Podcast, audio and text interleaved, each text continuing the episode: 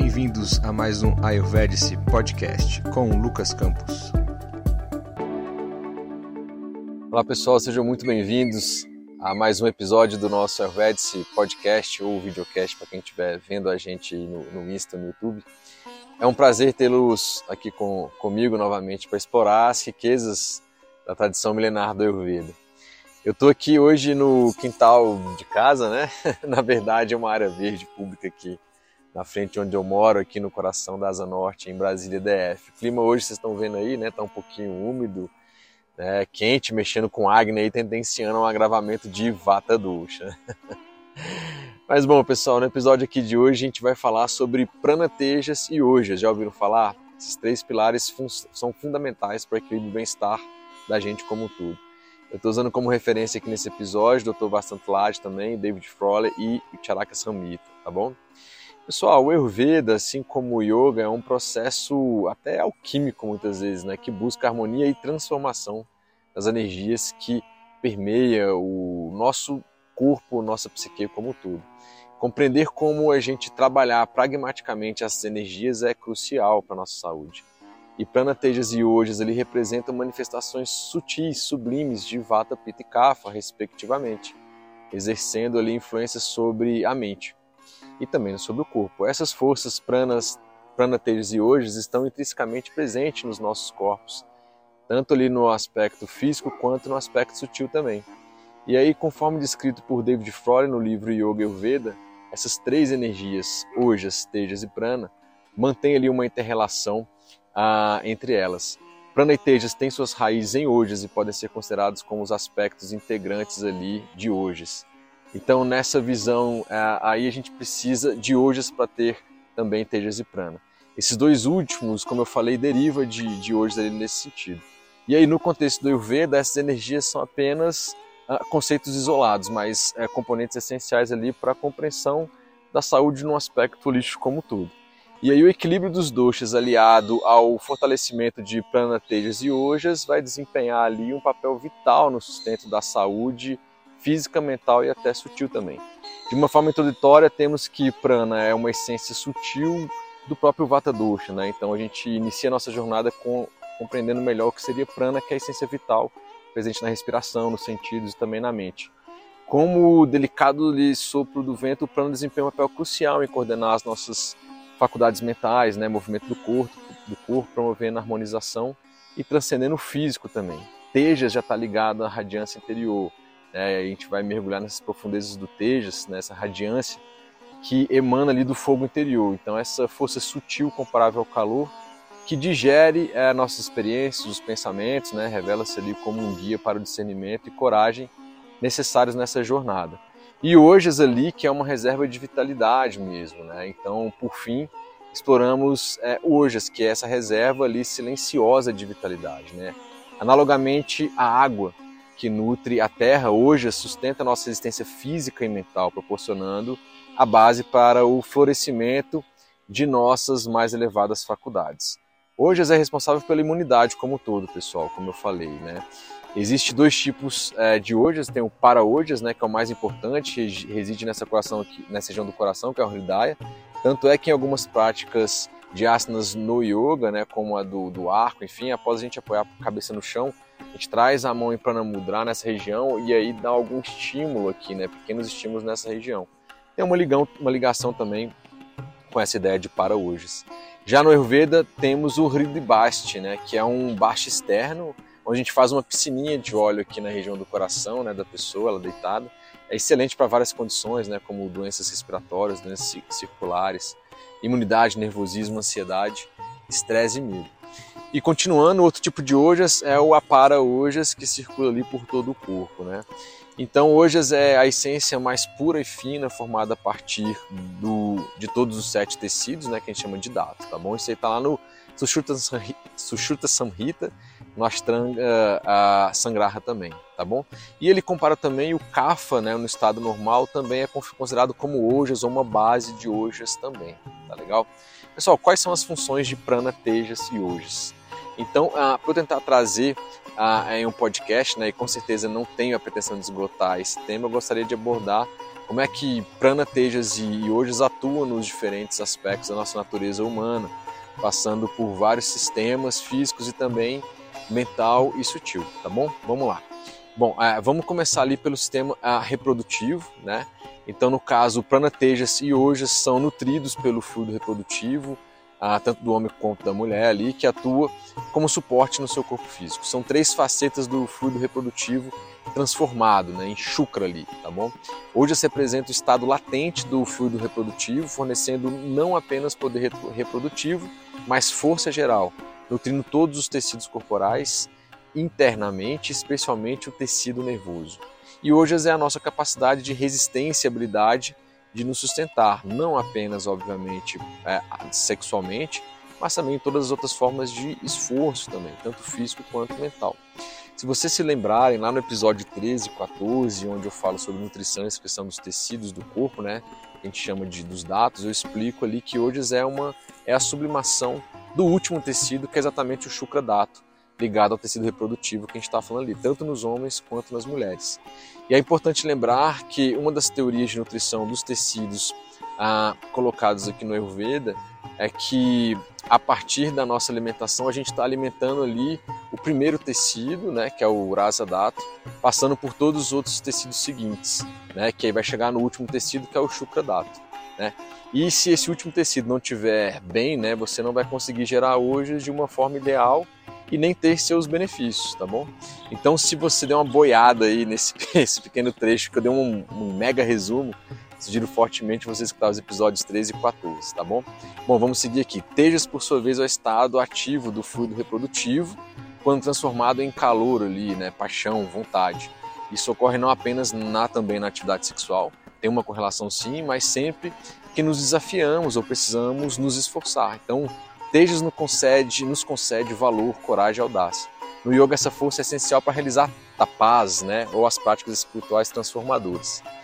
Quanto ao prana, que nesse contexto trata-se de uma capacidade criadora de vida inerente, ao fluido reprodutivo, auxiliando na longevidade, rejuvenescimento, estimulando o fluxo de prana pelos nadis, né, que no Ayurveda é muito importante, conferindo uma energia mais profunda também à mente.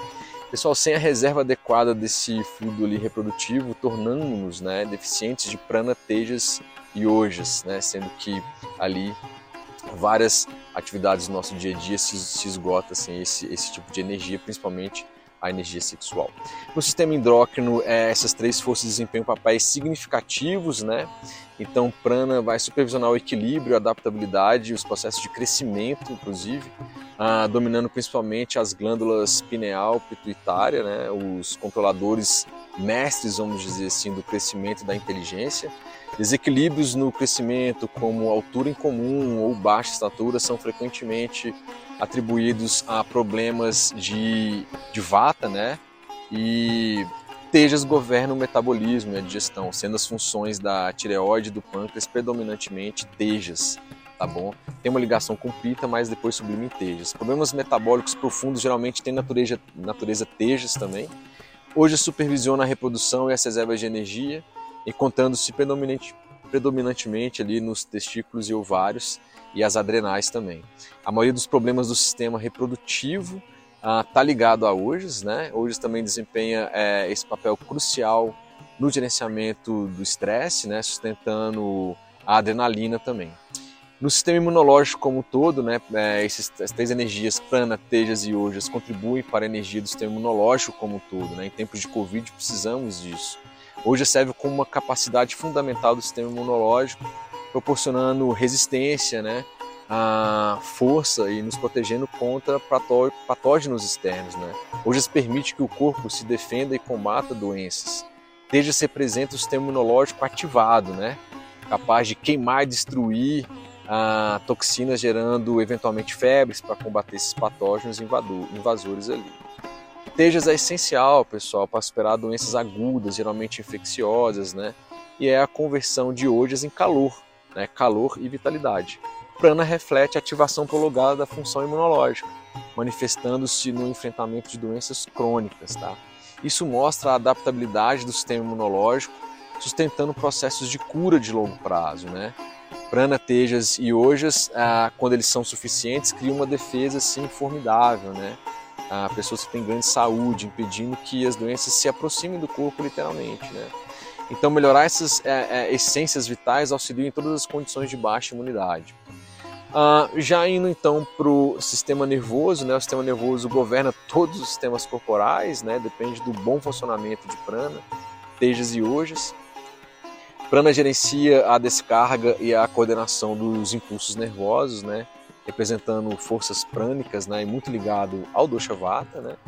Desequilíbrios em prana, no prana pode levar a hipersensibilidade, tremores, interrupções no sistema nervoso, tá bom? Tejas aqui contribui para a acuidade da percepção e do sentimento, né? Seu equilíbrio pode resultar, a desequilíbrio pode resultar em inflamação e cicatrizes no tecido nervoso. Ojas fornece resistência e estabilidade por meio da lubrificação de todo o sistema nervoso.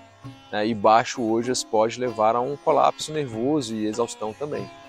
Prana, Tejas e Ojas também governam o movimento dos impulsos por meio dos nadis, né, por meio dos canais. Ojas atua como o fluido que reveste esse esses nadis, amortecendo o fluxo da energia por meio deles, e Tejas é o calor que se move por meio deles. Então, prana é a energia produzida pelo calor de Tejas.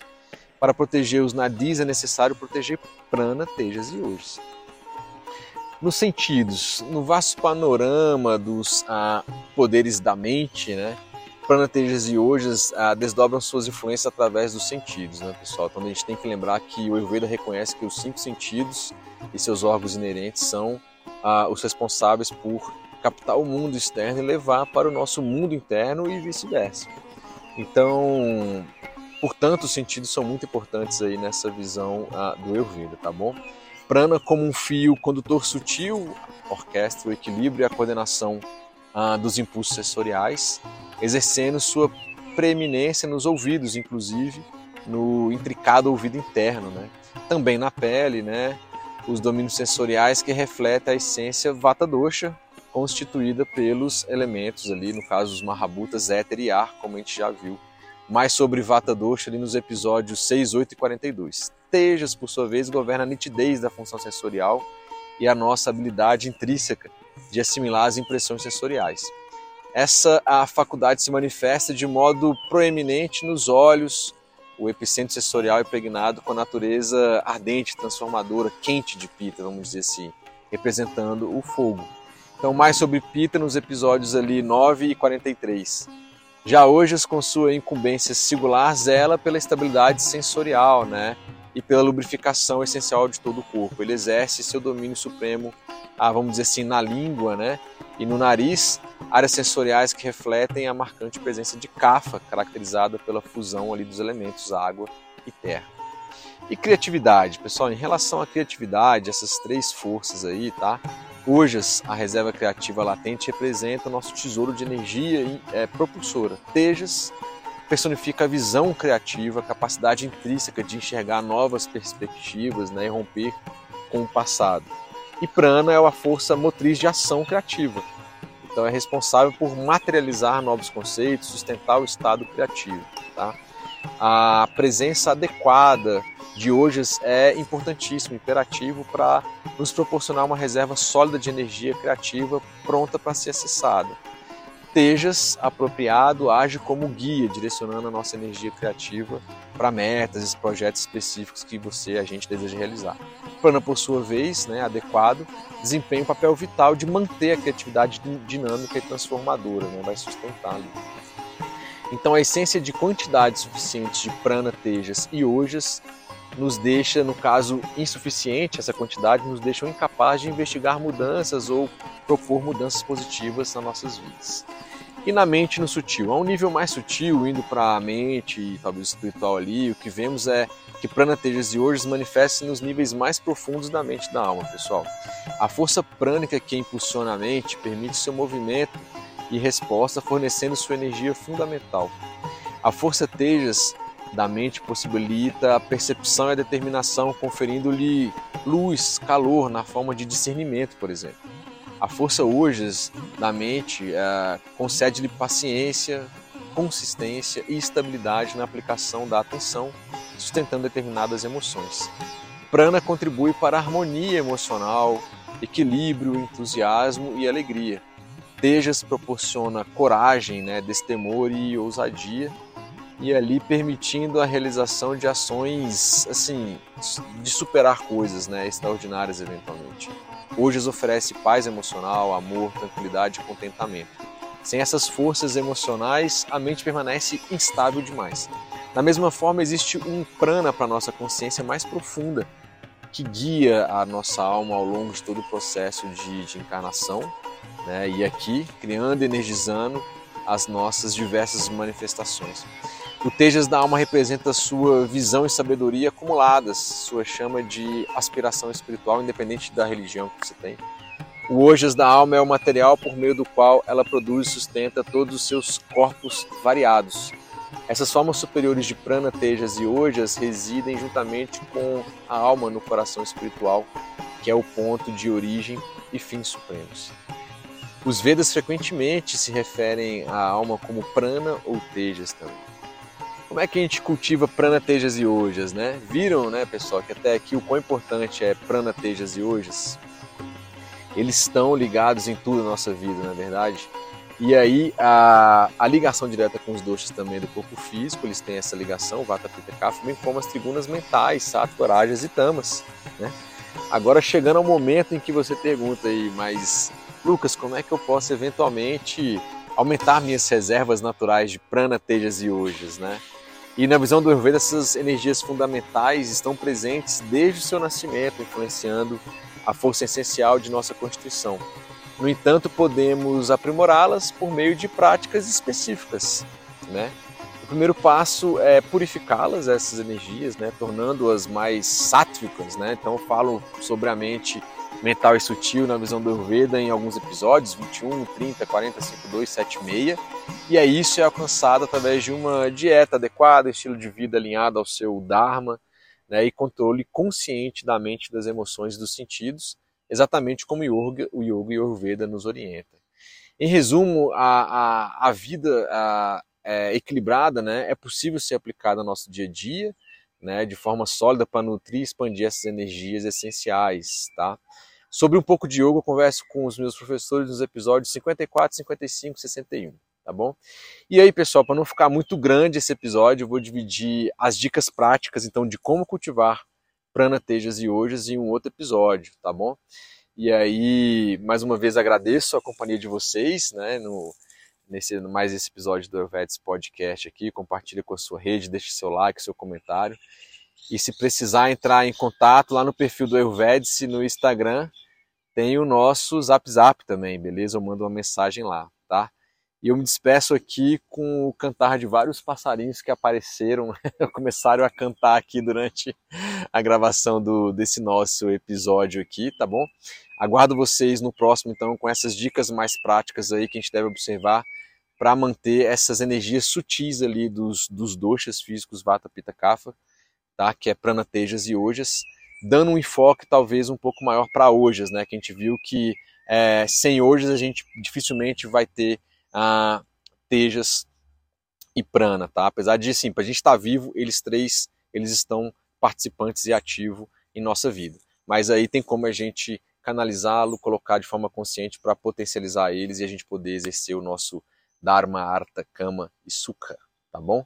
Então até o próximo, nosso próximo episódio. Um grande abraço para todos. Namastê. Até mais.